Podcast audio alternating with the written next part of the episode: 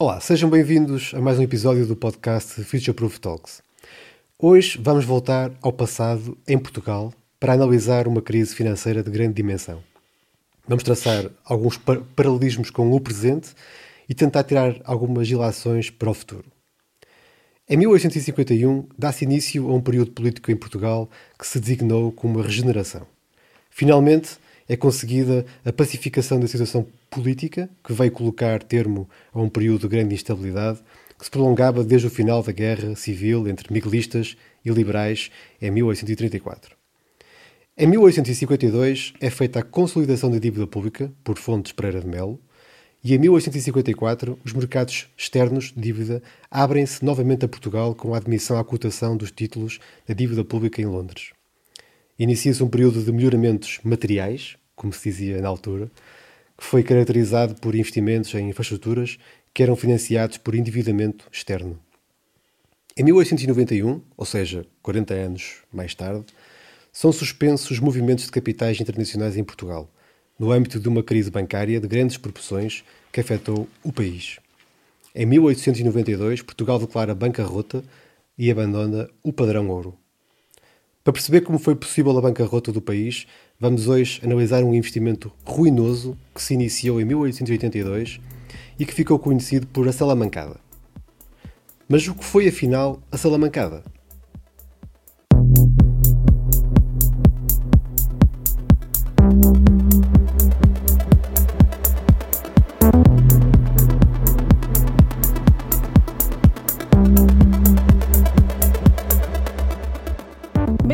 Bem-vindos ao Future Proof Talks, um podcast sobre poupança e investimento com análise de expectativas para os mercados, tomada de decisão e filosofia de vida. Vítor Ribeiro, Henrique Amaral Dias e José Carlos Tomás conversam sobre o que estão a ver, a escrever e a ler com um foco no futuro. As opiniões expressas refletem apenas a opinião dos participantes e não vinculam Future Proof Wealth Advisors. Todos os exemplos, informação, nomes de pessoas ou instituições descritos e falados no podcast são apenas para fins ilustrativos e não são uma recomendação. O Future Proof Talks não é nem pretende ser um substituto do aconselhamento personalizado.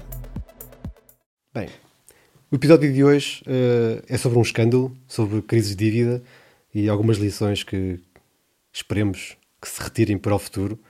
Mas estamos sempre a aprender com o passado, mas é sempre difícil, não é? Porque voltamos a cometer os mesmos erros. Exatamente. Uh, e vamos falar sobre a Salamancada, uh, com base até num, num registro histórico do, do historiador, o que é historiador, Fernando, Fernando Souza. Um, e a pergunta que eu faço de, de imediato ao José Carlos é, afinal, o que foi a Salamancada? A Salamancada foi um investimento na construção de uma, de uma linha de caminho de ferro em Espanha que foi promovida por capitais portugueses em regime de parceria pública-privada com o Estado português e que foi um completo desastre uh, financeiro. Hum, em, que, em que as receitas esperadas para o projeto nem a 15% chegaram do que seria o mínimo para, para, eh, para assegurar a rentabilidade e a recuperação de todo o valor eh, investido. Eh, é demonstrativo do tipo de investimentos que andaram a ser feitos portanto, nos 40 anos dos melhoramentos materiais, onde a economia do país não tinha a dinâmica suficiente para os investimentos serem suficientemente reprodutivos, ou porque o aparelho produtivo não era, não estava suficientemente desenvolvido, ou porque os investimentos não eram devidamente ponderados e pensados. Eh, e o resultado disto foi que a dita cuja linha acaba, portanto, em dívida pública portuguesa, apesar de inicialmente não ser, não ser essa a ideia, leva à ruína de todos, de uma parcela significativa eh, dos bancos da praça financeira eh, do Porto e um prejuízo, enfim, que seria o equivalente hoje a um, a, um, a cerca de 1 a 2% do, do PIB. Colossal. Colossal, portanto. Olha, uh, Henrique, Porquê é que achas que, porque é que a análise da Salamancada é interessante e atual? Não, a análise da Salamancada é, é relevante desde logo, porque conjugado depois com a crise de 1891 e com a bancarrota parcial do Estado português uhum. em 1892, cuja dívida pública, aliás, se cifrava acima dos 120% do PIB, e que é depois, em 1902, vem, vem dar lugar a um acordo que dura de 99 anos, de um empréstimo externo. Exato. Exatamente. Eu ainda cheguei a comprar títulos Portanto, que mas basicamente 2001. a relevância da Salamancada é que dá um primeiro impulso a um partido republicano fragmentado, em que pontificavam logo Teófilo Braga, Uhum. Manuel da Riaga, etc., onde, haveria, onde havia vários centros republicanos espalhados por todo o país, no Porto, em Lisboa, Coimbra, Exato. etc., com a geração de 70, até de Cantal e outros. Eh, e que basicamente o Partido Republicano esse que ganha um impulso significativo a partir daí, se bem que não numa perspectiva tão ativa do ponto de vista parlamentar, da oposição ao, Sim, relativamente ao partido, ao partido Regenerador, porque aqui também convém explicar uma coisa muito importante, que é o país vivia num sistema bipartidário muito semelhante àquele que viveu até à data depois do 25 de Abril, entre os regeneradores e os históricos ou dissidentes. O rotativismo. Exatamente. Rotativismo que nunca, verdadeiramente nunca existiu, dada a- a- a- os interesses comuns que existiam entre esses dois partidos. O Partido Republicano, como estava a dizer, nunca, nunca se afirmou durante esse, esse primeiro quartel do, do, do- da segunda metade do século XIX. é? A Salamancada é mais um episódio, como a Janeirinha, também foi, em 1878, como Exato. o Tratado de Lourenço Marques, de 1879, como, sobretudo, aí, o Ultimato Britânico, de 1890, esse sim que vem a, agregar todas as fações do Partido Republicano, em que o rei Dom Carlos cede de imediato às pretensões britânicas, que no fundo era construir uma linha ferroviária do Cairo ao Cabo, não é? e as nossas pretensões, que eram unir Angola a Moçambique, caem, caem por terra, por terra. Sem, sem oposição.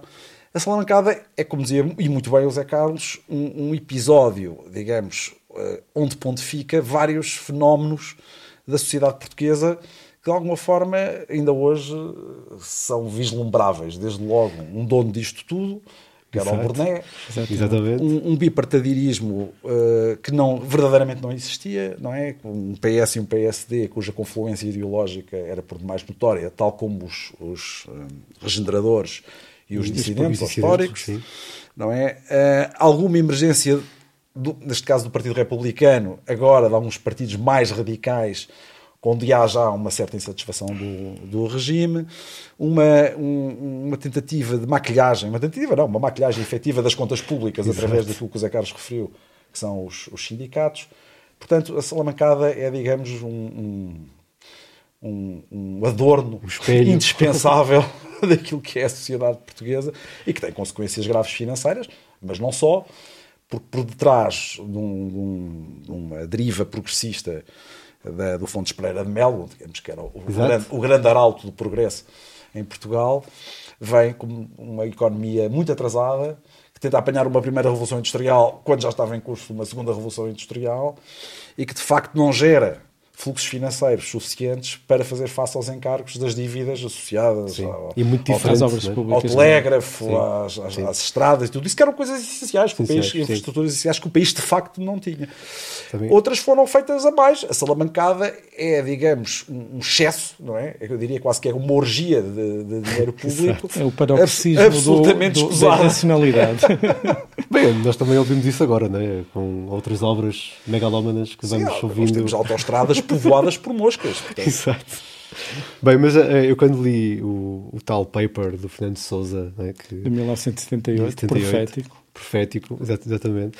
Uh, Surgiu-me logo à memória o, o- vários livros, por exemplo, A Queda de um Anjo, de, cabelo. Camilo. que, é, que acho que é com, o tal, com o personagem do Calista e Eloy, não é? Que é, um, Exatamente. que é um personagem incrível e que retrata bem a sociedade naquele tempo. Aliás, acho que o livro foi escrito até nessa Os altura. maias, os, maias, também. o Os Cohen, que seria o Burné. Exatamente. Portanto, bem, O cleptocrata por excelência. Mas voltando então à Salamancada, uh, Zé Carlos, a Salamancada vem de Salamanca, não é? Exatamente.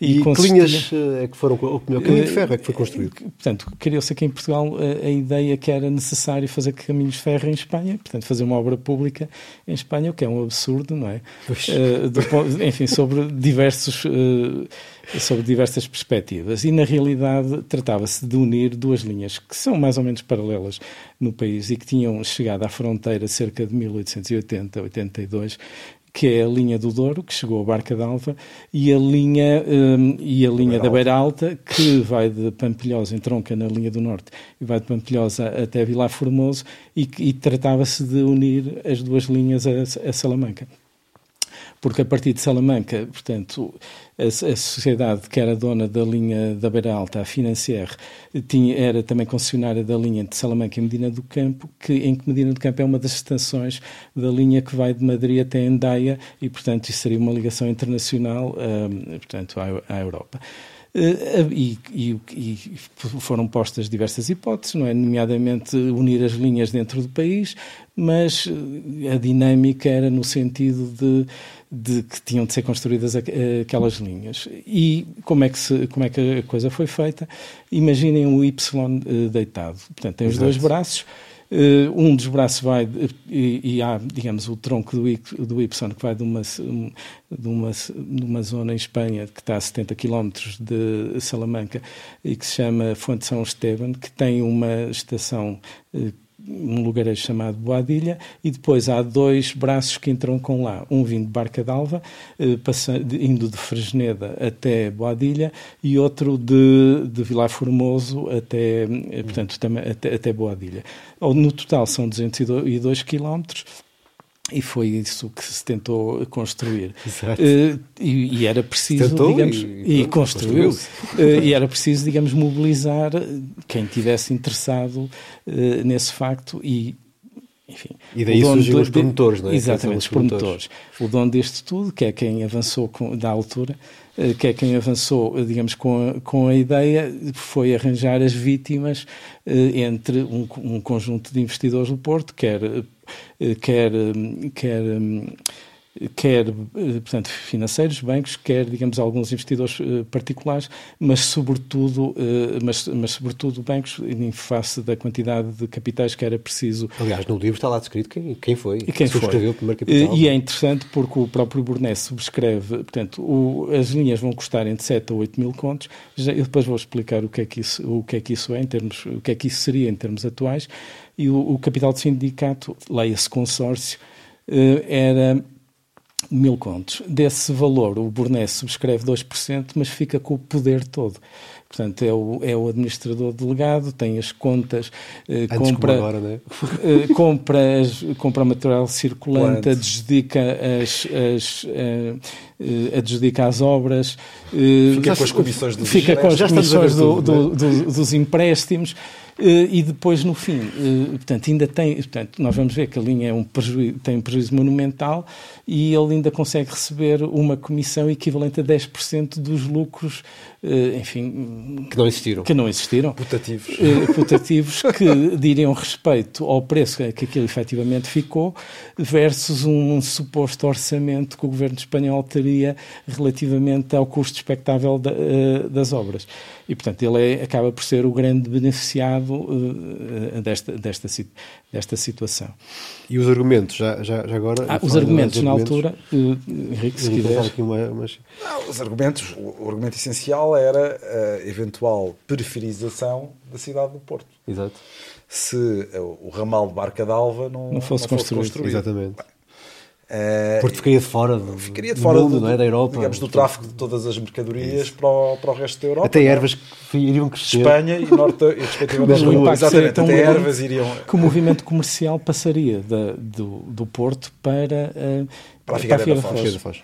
Foi isso que se Coisa que não, obviamente não aconteceu, até porque a premência, que era tão grande que se tinha que construir em 3 anos, 2, 3 anos, não é corrijo Exatamente. Acabou por se construir em 6 e em, em 7. Foi em 1886 sim, sim. o primeiro inaugurado, não é? Exato. Que era o de Vila Formoso e depois e o segundo em 1888, julgo Exatamente. eu, que era o de Barca d'Alva. É, é, seis é, anos depois, mais de seis anos depois, quase sete. A discussão começou em a 82, a discussão nas, nas câmaras, e a construção foi em 83 e 88 no caso eh, da do ramal de Barca d'Alva, o outro deve ter acabado também mais ou menos na, na mesma altura. E na altura, o que, portanto, qual era, digamos, a, a, o orçamento financeiro que estava uh, previsto, se assim se pode dizer, ou qual era, digamos, o plano de negócios e, e qual era a lógica e como é que aquilo ia Sim. ser um investimento super rentável, não é? Eh, nós temos um investimento que vai ser, portanto, nós podemos pensar nas, nos caminhos de ferro como uma empresa detentora da, das infraestruturas que vai ter que remunerar e recuperar um determinado capital e depois uma empresa que opera portanto, as locomotivas e, e, e, e, todo o tráfego a operação, lá, a operação, faz a, a, operação. Nós temos alguns dados relativamente. Eh, uma empresa de infraestruturas dessas tem, tem, tem duas particularidades. A primeira é que eh, é um investimento de capital intensivo brutal e depois as receitas propriamente ditas são uma fração desse, desse valor. Por exemplo, uma empresa bem gerida, como a Brisa Concessões, passa publicidade. Exato. Como isto é nosso, nós podemos fazer publicidade que quisermos. Eh, tem, digamos, receitas que serão 7 ou 8%, ou 9%, não chega a 10% do valor do investimento, portanto, da, da, infraestrutura propriamente dita. Exato. Neste caso específico, nós temos alguns dados que nos, no, no portanto, no, na monografia do professor eh, Fernando Souza que nos permitem chegar à conclusão quais seriam esses valores. Nós temos uma indicação que, as, eh, que os, custos de, eh, os custos totais da operação entre 88 e, enfim, nos anos em que a linha, entre 88, há lá dois ou três anos, de, ou três ou quatro, até posso, já agora... 88, 87... É entre 87 a, a, a, a 90. A 90, sim. Portanto, os custos são cerca de 130 contos por ano, eh, as receitas, enfim, já lá iremos. Eh, eh, e, portanto, seria necessário que a linha tivesse pelo menos essa, essa receita e que depois tivesse o equivalente aos capitais mobilizados, uma rentabilidade, enfim, um ROA sobre os capitais mobilizados de cerca de 6%, sendo que... Um o retorno dos ativos, né? return on. Exatamente. ROA. Sendo que 1% seria para assegurar a reposição e a manutenção das linhas no, no, no Estado e outras reparações que fossem uh, preciso fazer, e o remanescente seria para remunerar o capital, sendo certo e sabido que eh, o sindicato iria, para além dos, dos mil contos de capital, iria emitir obrigações no remanescente para que, se, que teriam um juro de 5%. Portanto, teríamos a falar de 6% sobre cerca de 7.500 contos. contos. Só para, uh, só para aquilo estar, digamos, num break-even uh, económico, se, se, se, é que se pode dizer. E, portanto, estaríamos a falar de 130 contos, mais cerca de 470, estaríamos a falar de 600 contos. Uh, 600 contos para um investimento de 7.500, portanto lá está os tais raços. O que acaba por acontecer nestas empresas de infraestruturas é que o EBITDA eh, portanto, a margem de débito é 80%. Portanto, os custos, se for mais que 20%, já é uma coisa Sim. muito significativa. E, portanto, o remanescente tem de remunerar a, a, a estrutura. Eh, portanto, a, infra, a infraestrutura. O que acaba por. Ou seja, nós precisaríamos por ano de cerca de 600 contos de receitas só para remunerar a tal linha de 200, uh, uh, de 200 quilómetros. É dita a determinada altura que, que iniciam-se os debates na Câmara, porque o governo iria dar um subsídio para complementar o juro dessas obrigações, de forma a que o sindicato não tivesse, digamos, pronto, fosse de alguma maneira apoiado. E esse valor seriam 135 contos. 135 contos para, sendo que as expectativas é que a linha desse 2.6 contos por quilómetro. quilómetro. Ou seja, estaríamos a falar de 500, 500 520 contos, contos e, portanto, mais os 135, cá temos aquele valor os de 600, 600 que estamos a, a falar. O que se passou é quando a linha, portanto, abriu, a receita era 90 contos. Pá, pronto, desgraça, não é? Um investimento absolutamente Sim. ruinoso. Isto apesar de ter sido chamada a atenção de uma série de. Portanto, havia, houve a argumentação que que se os trigos de Salamanca viessem para o Porto, só isso Exato. dava à linha o rendimento que o Estado iria dar. Uh, inicial, aquele inicial, 1882. Inicial, uh, mas depois havia pessoas que diziam que os trigos, que lembravam muito bem que os trigos da América uh, eram, mais eram, mais baratos, depois que as riquezas minerais da, da província de Salamanca certamente poderiam ser exploradas, portanto, pela Barra do Porto e, que ser as mercadorias espanholas iriam ser drenadas pela Barra do Porto, por, em vez, ao invés do, dos portos dos espanhóis, espanhóis é? portanto, Ron, todo, todo aquele género de argumentação mirabolante que na altura se. Eh, Ou seja, construiu-se uma narrativa. Construiu-se uma narrativa para justificar. Fora o relevo que era altamente amigável, não era, oh, Zé Carlos? De uma, exatamente. Linha exatamente. ferroviária racional. É? Exatamente, exatamente, porque a, a linha é um, tem lá uma parte que é um prodígio de engenharia para a altura, não é? onde em 17 quilómetros, apesar do traçado ter sido uh, mudado, Sim. existem 20 túneis e 10 pontes. E, e, e, que claro. na altura aquilo foi o, o, engenheiro que a construiu até foi agraciado com um título nobiliárquico uh, espanhol. O quarto conde de, que é o conde de Lumbrales e já agora o quarto conde de Lumbrales era tio do Sacarneiro isto está tudo ligado.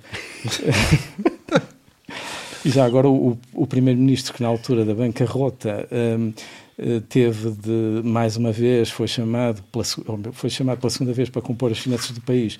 Era bisavô da Manuel Ferreira Leite portanto enfim como mais uma vez a prova Dias, que isto está tudo Dias Ferreira. Exatamente Exato. é Dias Ferreira.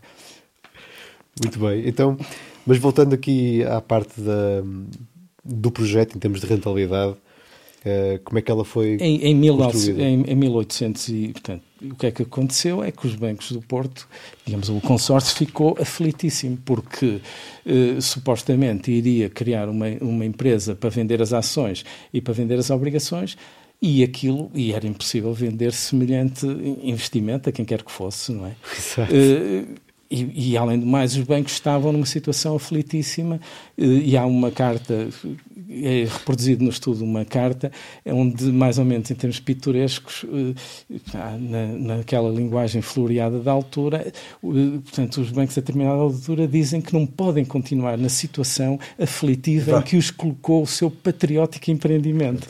Portanto, era... Já agora, por uma questão, só por uma questão de curiosidade, não é? o sindicato era uma estrutura cuja existência jurídica era altamente duvidosa. Não é? Pois.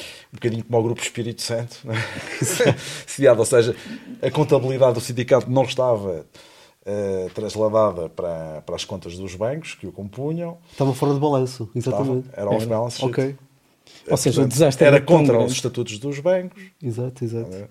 Portanto, os próprios apoios do Estado careciam também de, de, da legalidade necessária, necessária para apoiar sim. uma estrutura daquelas. A companhia apenas foi fundada, penso, por exigência, ou pelo menos diz assim o professor Fernando Sousa, por exigência do governo espanhol, porque Sim. nem sequer teria sido se não fosse a exigência era uma obrigação, espanhol, era uma obrigação, digamos, do, do, do contrato de, de concessão. Eu, mas o que, pronto, então nós estávamos aqui, outra, estamos, agora estamos em, mil, em 1888 e, e temos uma situação desastrosa, não é? Portanto, como o Henrique disse muito bem, os bancos, eh, portanto, contabilizavam as contas da, do consórcio, não é? Sim, o sim. tal sindicato, à parte das contas, para, como está escrito, não alarmarem os acionistas, os tal a, desgraça que aquilo estava. Uh, portanto, ou seja, onde é que eu já vi isto? Uh, onde é que eu já vi isto? E então foi outra vez o assunto, portanto, em 1882 tinha, tinha havido grande polémica na, na Câmara de Deputados, para, para se dar o primeiro apoio de 135 contos por ano, que em 1902 estaria completamente pago e repagar e etc. coisa e tal, eh, mas que agora não chegava nitidamente, porque com os 90 contos mais os 135 nós estamos em muito longe dos 600, dos 600 que, é, que é, necessário. E então foi preciso debater-se outra vez o assunto, eh, levar o, o, portanto, o assunto eh, à autorização da Câmara de Deputados e aí, e aí lavou-se a roupa suja e, sou, e, sou, e souberam-se pormenores indescritíveis que, que vou tentar, digamos, lembrar-me mais ou menos de todo. O resultado disto é que, portanto, em mil, primeiro foi pedido só para verem, digamos como as coisas eram.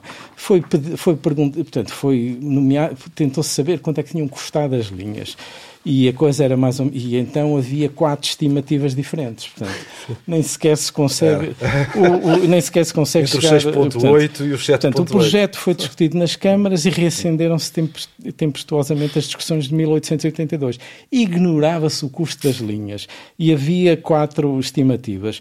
O Burnet dizia que tinha sido 6.900 contos o, a comissão técnica nomeada pelo, pelo sindicato Portanto, falava em aí. exatamente já na altura e, o que é interessante o que é interessante é que se nós estudamos a história desta altura chegamos a, ficamos surpreendidos com a sofisticação financeira sim, das sim. pessoas e como aquilo era uma proto-história é muito mais fácil ver as coisas e, e, e com um desprendimento próprio da, da, da, da distância porque quem, quem, é, quem é que são hoje ou quem eram o que é que é para nós hoje falar dos regeneradores e Sim. dos progressistas? Pá, pouco interessa, é muito diferente estarmos a falar dos dois partidos, enfim, do rotativismo eh, eh, atual, não é? Claro é muito mais emo emocional. Pronto. E depois, eh, o sindicato tinha mais do. Portanto, o, o, o Burné 6.900 contos, a Comissão Técnica quase 7 mil, o sindicato tinha. Portanto, o, o, sindicato, ou seja, os próprios, os lesados, assim se pode Exato. dizer,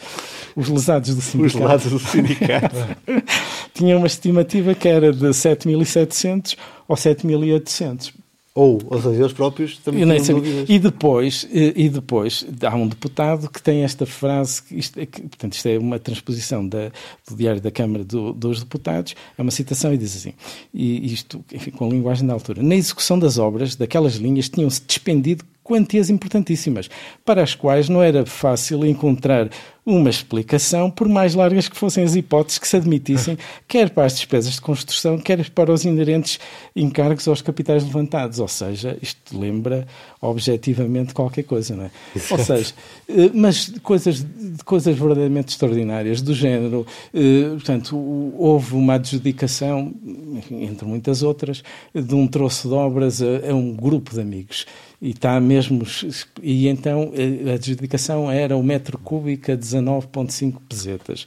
Uh, e eles repassaram aquilo para um conjunto de sobrempreiteiros, que era quem efetivamente iria fazer a obra a 9 pesetas e meio. Como é óbvio, os homens não conseguiam não conseguiram viver com aquele dinheiro e, e aquela parte do troço acabou por desabar e teve de ser, um, teve de ser uh, reconstruída. Mas, digamos, o repassar da, da, da empreitada deu de lucro, a, digamos, a quem repassou 200 contos. Que, Sim, há sempre alguém que ganha dinheiro. Há sempre alguém que ganha dinheiro e, e, há sempre alguém que perde, que é o próprio sindicato, que, paga os 200 contos iniciais, mas os 90 contos e, e de reparar... depois é o Estado português. Era isso que eu ia dizer. Exatamente. Seguir, com base nisto... O que, é que, o que é que acaba por acontecer? O Estado, uh, o Estado uh, acaba por aumentar o apoio ao sindicato, para 270 contos, só que isso não chega com os 90 contos. E então o que é que eles fazem?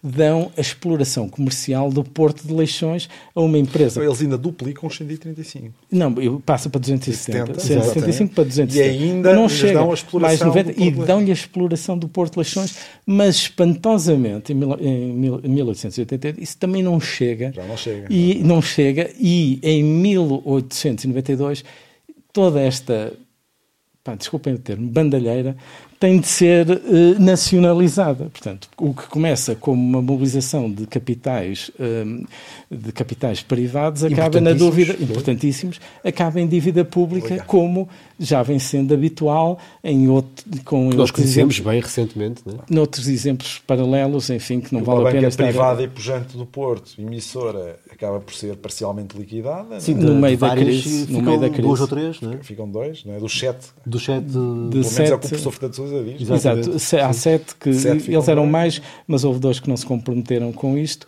e, portanto, os outros sete acabam em dois. Portanto, há ali uma, Daí que se chama uma resolução. E a crise resolução essa também, digamos, com o seu arquiteto Burné, não é? Exatamente. Mas isso é, digamos, o mínimo no meio de, desta história. Eu só não digo Henrique Burné porque eu sou Henrique, é chato. Mas, mas isto é, convém sempre, sempre, sempre que estas coisas acontecem, depois eh, convém que, até para depois não haver, digamos, um centro de decisão independente que vá perseguir, digamos, os culpados, não é? Sim. Convém que a coisa seja, digamos, finalizada. Maquilhada, maneira... Portanto... Não, não, não, finalizada. Portanto, eh, as coisas passaram-se num banco ou passaram-se numa empresa e a empresa faliu e depois não tem administradores para irem perseguir judicialmente, digamos, os culpados. E, portanto, isto dá jeito a muita gente, como é evidente. Mas, mas voltando um bocadinho atrás, Sim. em 1892, aquilo acaba finalmente nacionalizado e depois o Estado continua a pagar a si próprio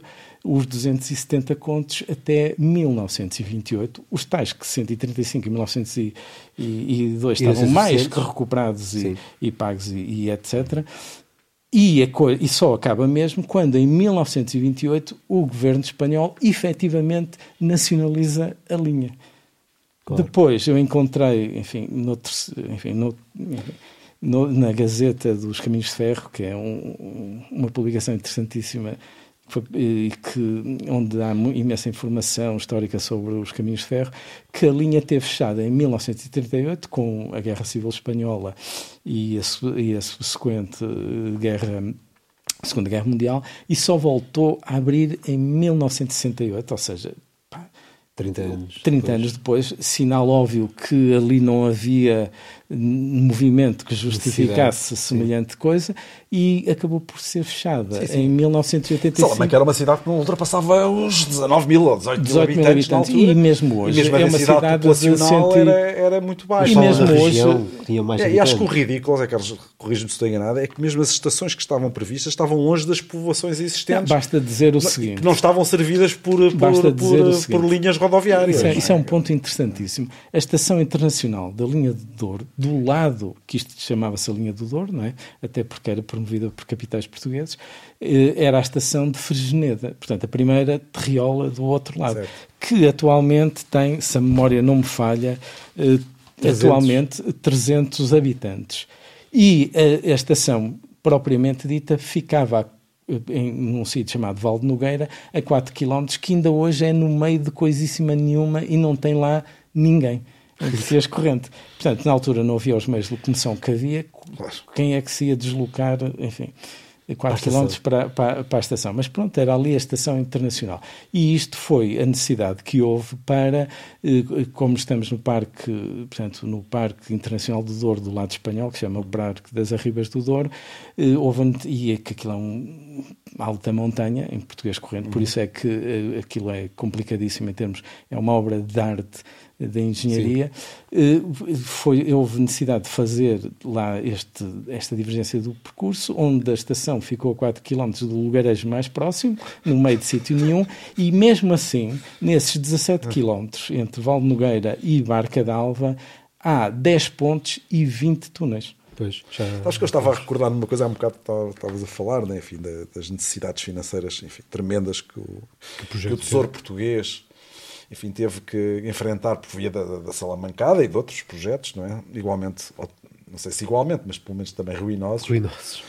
E era interessante, além do sistema bipartidário, enfim, pouco claro, pouco nítido, não é? Que, que, atravessou este período da história portuguesa, também houve um aumento brutal da carga tributária, não é? Qualquer coisa que também, a partir de certa altura, nós assistimos no Portugal moderno, no Portugal contemporâneo, não é? É verdade. Na, na, altura houve, digamos. Em nome, um conjunto, em nome de um desígnio de desenvolvimento sim. e de fomento houve, houve, houve, um conjunto de. Portanto, na altura, os impostos. Portanto, inicialmente, até enfim, a Revolução Liberal, os impostos eram, sobretudo, os impostos das alfândegas. E por isso é que o facto da Corte se ter desligado, ter eh, deslocado para o Brasil e os portos terem sido abertos, eh, enfim aos ingleses foi ruinoso, digamos, para o reino, não é para o Estado, para o reino. uh, houve uma série de reformas uh, fiscais que foram sendo, digamos, uh, que foram sendo, enfim, imprimidas, uma das quais deu origem, como o Henrique já, já falou aqui, em 1868, à Revolução da Janeirinha, que para além de, da reforma fiscal que introduzia uma espécie, um, um protótipo de, de IVA, de, de imposto sobre o consumo, foi logo motivo para grandes tumultos. 6%, não era um imposto indireto. Quem dera, assim. mas era mesmo. Eh, na altura, digamos, a, a, carga fiscal, até porque o país era muito mais pobre, Bom, a economia claro. era quase de subsistência, eh, a carga fiscal era muito baixa relativamente ao que é hoje e quem nos dera que ainda assim fosse. A verdade é que a verdade é que a carga fiscal é sobre o excedente, porque as pessoas têm o excedente claro. que as pessoas precisam para viver, não é? Claro. Como aquilo é quase uma economia agrícola. De, de, e, portanto, a carga fiscal, na altura, a ideia que eu tenho é que dificilmente é, estava entre os 5% e os 10% do, do, Sim, mas do, no próprio documento do Fernando Sousa referem isso, ou seja, que era difícil para as pessoas mais pagar mais impostos. Ou seja, é, não, história o, o, que ele refere hoje, a determinada altura é que, uh, portanto, de forma leviana, que era no discurso de um dos, do, de um dos deputados, dos deputados o sim. governo ia, portanto, é que as pessoas não eram contra, digamos, o, o consórcio ou, digamos, a empreitada. Eles eram contra, era contra o apoio que o Estado iria o modelo dar. De financiamento. Contra o modelo de financiamento e, sobretudo, claro. contra o apoio que o Estado iria dar, porque ninguém tinha nada com o facto de, dos capitais privados se irem arruinar em Espanha. É problema deles. O problema é que, como nós todos vemos, isto acaba sempre na, enfim, na, na dívida pública, começa bem. Ser nacionalizado, ah, ser, ou seja, nacionalizar-se as perdas, não é? Um, isto, eu, durante a leitura do, desse, desse, desse paper, um, achei, achei muito engraçado também fazer esta, esta referência que foram as câmaras, né? as câmaras municipais, os comícios, até falam nisso, foram consultadas e havia algumas a favor, outras contra, para este projeto. E alguns dos, dos textos que estão, que estão lá nesse, nesse livro uh, são muito engraçados porque Uh, encontrei muitas passagens que ainda hoje são petições atuais, atuais. São atuais. São atuais. E são atuais. que as pessoas se insurgiam contra o modelo, contra a própria hum, forma das contas. Na altura não havia as coisas. Deixa-me só dizer uma coisa que eu acho que é importante também, e está no, no na monografia do Fernando Souza, que é o, o Partido Regenerador não era especialmente forte no Porto e utilizou. Exato é preciso dizer que era o Fontes Pereira de Mel, não é? do Partido uhum. Generador, que era a figura, a figura, de proa, e utiliza este projeto da, da linha da, de Salamanca como forma de ganhar penetração politicamente em detrimento do, do, do, Partido Progressista Histórico antecedente. Uhum. Que era o partido é, forte. Mas isso ponto. também entra, não é, nesta linha que tu estavas a falar, num certo caciquismo sim, é? sim, sim. autárquico, Autárquico, que ainda hoje também é timbre do, do país e que justifica obras que, injustificáveis. Não? É? Exatamente. Mas o que é eu achei engraçado, deixa-me só ressalvar aqui a parte Sobre o espectro do subdesenvolvimento Sobre... e das simetrias regionais. E depois eu, eu acho fantástica a forma como ele termina o paper, quando ele diz que no fundo isto tudo acaba com o centralismo em Lisboa. Sim. Não é? Sim. Em que o, do, do capitalismo mais disperso é? passa-se para o grande capitalismo e, portanto, Sim. e o Porto acaba por perder boa parte da, da, da, da força política que tinha inicialmente, Sim. com o pretexto deste próprio deste projeto. projeto. há aqui uma ironia sim, sim. tremenda é, na maneira claro, como claro, ele faz um paralelismo, ele faz um paralelismo entre, digamos, o poderio financeiro que acaba com a salamancada, o pouco poderio financeiro e o poderio político, porque todas as revoluções que no século XIX foram bem sucedidas, sempre que havia confusão e que aquilo acabava por mudar a situação do, do país, era começava no Porto.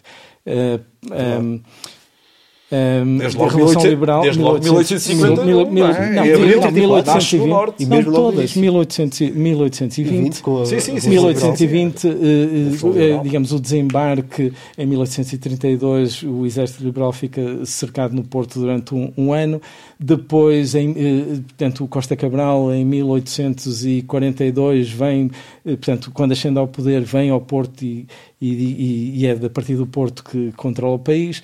O Saldanha, quando, em 1851, quando a situação está perdida, eh, são os irmãos eh, Passos Manuel que o, que o chamam ao Porto e é a partir daí que se gera o movimento militar porque ele foi bater uma série de, à porta de uma série de quartéis e toda a gente lhe virou a cara. Uh, a Janeirinha em 1868 foi no Porto, Porto. Uh, uh, 1891 foi no Porto. E eu, enfim, como não sou historiador, não me lembro mais nada, mas lembro-me destas sim. todas. Mas, já, mas agora, e estamos a caminhar para o, para o final, um, ehm, como confluiu a Salamancada na crise financeira de 1891? Quais foram as consequências? As, as, eh, bom, eh, as consequências, portanto, nós, eh, eu, eu, eu, primeiro ainda queria dizer mais uma outra coisa, para, para o atual. Mas, mas sim, a, sim, a confluência é basicamente a, a, seguinte: nós tivemos no padrão ouro e essencialmente o, as, o, digamos, a moeda portuguesa era convert, tinha digamos, o seu equivalente em ouro, nomeadamente mil reis era 1,625 gramas. Ok. E e, e, e, portanto, 10 mil reis, portanto, há umas moedas giríssimas do, eh, com o rei Dom Luís, com, com, digamos, com o escudo e a coroa de um lado e a cara do rei, daí a cara e a coroa, é daí que vem a, a expressão. Exato.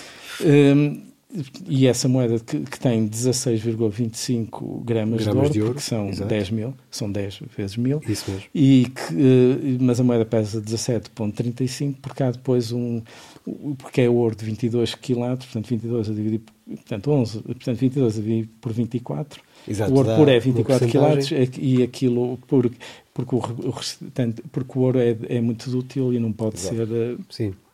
não pode, digamos, circular circular no, no, estado puro. E, portanto, uma moeda de 10 mil reais são 16,25 16 eh, gramas. Se nós fizermos a devida proporção para os 7.500 7.500 contos, chegamos à conclusão, tendo em consideração que um conto de reis é um milhão de, eh, de, de reis. De, um conto de reis? Um, conto, um, um conto, de reis. Um conto de reis. Um conto de reis. É um milhão de, milhão, é um milhão de reis. É mil, mil reis. Uh, chegamos à conclusão que estamos a falar de 12.2 12, 12 quase 12.2 uh, toneladas, toneladas de, ouro, que ainda hoje seriam 730 ou 720 uh, milhões de euros, mas que, de certa maneira, até é um bocadinho por debaixo do, do valor que o investimento representava em termos do que, é que era o produto na altura, que, que andava entre os 400 e os 500 uh, eh, mil contos anuais. Portanto, estamos aqui a falar de entre 1,5% a 2%, 2 do, PIB. do PIB, mais coisa, menos coisa. Portanto, é, são capitais importantíssimos. Depois, o que aconteceu... Não, deixa-me só dizer-te uma coisa. E, e, repara, em 1884 temos a Conferência é, de Berlim, Sim. Onde a, posse dos territórios só poderia ser justificada a partir da sua ocupação efetiva, dos territórios coloniais. É? Exato. A questão africana, certo. digamos o assim. Mapa cor-de-rosa. E, e temos aqui, exatamente, o mapa cor-de-rosa. E nós temos aqui um desvio de recursos fundamentais para este tipo de projetos ruinosos, ao invés que de, nos retiram... É assim, não temos contrafactual, mas é assim, não é apenas a crise financeira que aqui tem que ser colocada em causa. Outros cenários estratégicos que o país podia ter apostado em termos do seu desenvolvimento e que Sim. não houve recursos suficientes Esta, para tal. A falta de capital, não é? Uhum. Exato, falta de capital. E, que, e, esta, e esta crise prolongou-se depois. Essa alavancada absorveu capital. Capital necessário noutros. Ah, sim, poderia ter sido indispensável noutras questões, nomeadamente a questão do mapa cor-de-rosa e a união sim, entre Angola e Moçambique. Num, num país sim. que tenha pouco capital, os projetos devem ser privilegiados, são aqueles que têm um, uma rentabilidade alta de capital e um, e um consumo baixo. Exatamente. Nomeadamente nos tempos que, que, que, atuais estaríamos a falar de empresas de software e coisas assim claro. do género, não é? Sim, e... Porque se nós queremos ficar ricos, eh, digamos, será... Outra dessa... questão que, que, me, que me lembrou de algumas conversas que temos tido, fora estes podcasts, é, Carlos, é a questão da, da falta endémica de capital Sim, isso. em Portugal, não é? Que ainda hoje continua, não é? Quando eu, eu diria que da maneira que nós o gastamos... Capital físico per capita. Eu diria é? que da maneira que nós o gastamos, enfim que de facto é metade dos países civilizados. Enfim, depois um dia de, de apresentar as, as estatísticas mas em termos de capital, de investimento público, de obras públicas, já estamos tirando, portanto, ajustando pelo facto de que o trabalho cá em Portugal é mais barato e, portanto, fazer uma ponte fica mais barata que noutro sítio, não é? é? Nós já estamos relativamente bem. Ou seja, não, estou a falar do, de... da economia como um todo. Eu estou, mas eu estou a falar da economia como um todo. Estamos bem em termos de obras públicas e estamos mal, mal em termos de privado. capital uh, privado. Claro, mas, mas, mas parece que, de facto, o, o capital não funciona aqui, eh, não, não falta aqui, porque eu cruzei-me, a propósito destas histórias, cruzei-me recentemente, agora que andamos todos a discutir os 500 mil euros com, da CEO da TAP e da Alexandra Reis e, e etc. Enfim, enfim, vai ser os 4 milhões ou 3 milhões para, para, para a CEO da TAP e os 500 mil para a Alexandra Reis, fora o resto. Mas isso não é nada. Em comparação com um perfeito, enfim, eu, eu, eu não queria pôr a palavra-chave nisto, mas isto parece mais um assalto. Em que estão-se neste TGV, momento, aposto. O, o, que é o TGV, portanto, que neste momento estão-se, digamos, a fazer, ou vão-se fazer este ano, os primeiros concursos para uma linha de TGV. E as primeiras, e os primeiros dois troços supostamente vão ficar num, por um cômputo de 2 milhões 900, 2,95 2.900 milhões de euros, certo? Do, do, 950, exatamente. Portanto, 2,95 tu acreditas nesse número, não? Um, o, que, o, tipo que, o, que, o que em construção civil quer dizer 4, em português corrente, costuma querer dizer 4. Era o padrão. E eu fiz umas contas ouro, e disse assim: é isto E no padrão português? Não, isto não, isto vai, eu, fiz umas contas, depois temos assim um segundo trouxe até o carregado e depois vamos ter a entrada em Lisboa, que depois vai certamente implicar uma ponte não vai, vai ter que entrar pelo sul, segundo o que eu vi aqui há uns tempos atrás, e, e que tudo isso junto, eu disse assim, caramba, isto vai ficar para aí por uns 10 bilhões de, de euros. E, e, e, achei que, que eu era o exaltado e o exagerado do costume, até que me cruzei com uma notícia que saiu no Jornal Económico, no dia 29 eh, de março, que não teve minimamente empenho, portanto, nenhum impacto, ao contrário, digamos, a Comissão Parlamentar que decorre neste momento em que estamos a falar, onde, onde, onde, onde que, em que diz mais ou menos o seguinte. O maior concurso eh, que se irá realizar portanto, na Península Ibérica em 2023. Imprensa espanhola destaca interesse espanhol na alta velocidade em Portugal. As seis maiores construtoras espanholas alinham-se para concorrer àquele que é apelidado o maior concurso da Península Ibérica em 2023. E depois a frase seguinte é que é perfeitamente assassina, que diz assim: o orçamento da linha de alta velocidade Porto-Lisboa é de 11 mil milhões de euros. Portanto, estáis 11 bilhões. E eu a pensar que eu é que era o exagerado. Do PIB. 5% do PIB. Atualmente, ou seja, capital, ao contrário do Henrique que estava para aqui a dizer, capital não falta cá em Portugal. Temos o PRR. Pelo menos da maneira como nós o gastamos. Não sejam também eu, E isto aqui... é, o PRR. então o PRR não são 15 bilhões? Exato. Isto vai, aqui, vai absorver. Enfim, Pronto, isto é, digamos, Só é uma nota um para ficarmos todos muito. Já existe. Mas também, quer dizer, esta questão dos comboios, isto já vem também com, com algumas barbas, não é? Além da salamancada, também tivemos o alfa pendular que nunca deu o rendimento que era esperado, não é? Os comboios no século XIX em Portugal tiveram três fases.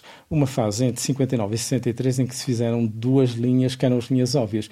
Uma para o Porto, que ficou ali 14 anos, em Vila Nova de Gaia, em 1863, porque, enfim, era preciso construir, a, ponte, era preciso a construir a ponte, que era uma obra, digamos, de engenharia complicadíssima para a altura, não é? Eh, e eh, a ponte Maria Pia, que agora, enfim, está desativada. Uh, mas, mas pronto. E depois a, a, linha a seguir, que era em direção a Madrid, por Badajoz, portanto, Elvas uh, Badajoz, mas rapidamente chegou à conclusão que as linhas não tinham minimamente a rentabilidade que tinham noutros países, enfim, digamos, desenvolvidos. E as obras passaram a ser asseguradas através do Orçamento de Estado. Como é evidente, rapidamente o Estado português se endividou eh, em quantidade significativa e então foi e teve crescentemente dificuldade em, em, levantar dinheiro para, em nome próprio, Sim. então passou-se, digamos, enfim, onde é que eu já vi isto? A partir de, eh, dos anos 76, porque em 70, a seguir a 77, 78, porque em 76 houve uma crise bancária, enfim, que não vem aqui para o caso, uh, e passou-se, digamos, este regime de PPPs, da qual a Salamancada é o paroxismo da irracionalidade é e do desastre, é o pináculo do, da desgraça. Bem, e, e, podemos falar aqui dos modelos. Uh, Mas isso do alfa pendular também correu bastante mal é? nos anos 80. Eu acho que seria interessante. Eu, por acaso. Eu... E acho que se gastou um dinheirão também em material circulante. Quer dizer, eu, mas as linhas depois eu, não estavam. Eu, eu não queria falar. Eu não as queria linhas falar, ferroviárias depois também não estavam aptas para aptas para, para dois cruzarem a grande então velocidade, porque senão. Uh, mas parece que a CP, senão, a CP continua a ser uma espécie de cruz para. Eu não queria falar de coisas muito próximas porque depois isto torna-se muito Traumático? Uh, não, muito pessoal, muito pessoal e as pessoas têm, têm, tendência a ficar muito atual, muito pessoalizado e as pessoas têm, e têm tendência a ficar ofendidas. Sim. Eu tentei foi ver em Espanha como é que andava a correr. TGV, só não, mas, eu não, para o pendular. Não, tudo bem, não, mas, eu, mas eu tentei ver em Espanha como é que andava a correr o, o, o portanto, o, o AVE. Uh, mas só consegui encontrar as contas da Renfe e fartei-me de procurar as contas da Adif, que é a Refer lá do sítio, mas, mas não consegui, portanto, enfim. Da, ai, como disse, fiquei por aqui. É isso.